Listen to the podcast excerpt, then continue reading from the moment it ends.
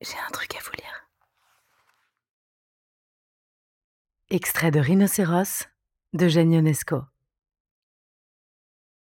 Je n'aime pas tellement l'alcool.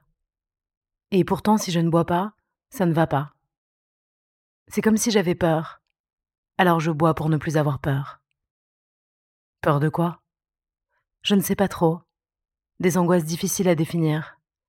Je me sens mal à l'aise dans l'existence, parmi les gens, alors je prends un verre. Cela me calme, cela me détend. J'oublie. Vous, vous oubliez.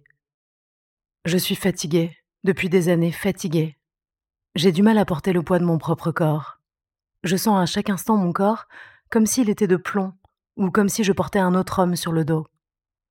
Je ne me suis pas habituée à moi-même. Je ne sais pas si je suis moi. Dès que je bois un peu, le fardeau disparaît, et je me reconnais. Je deviens moi.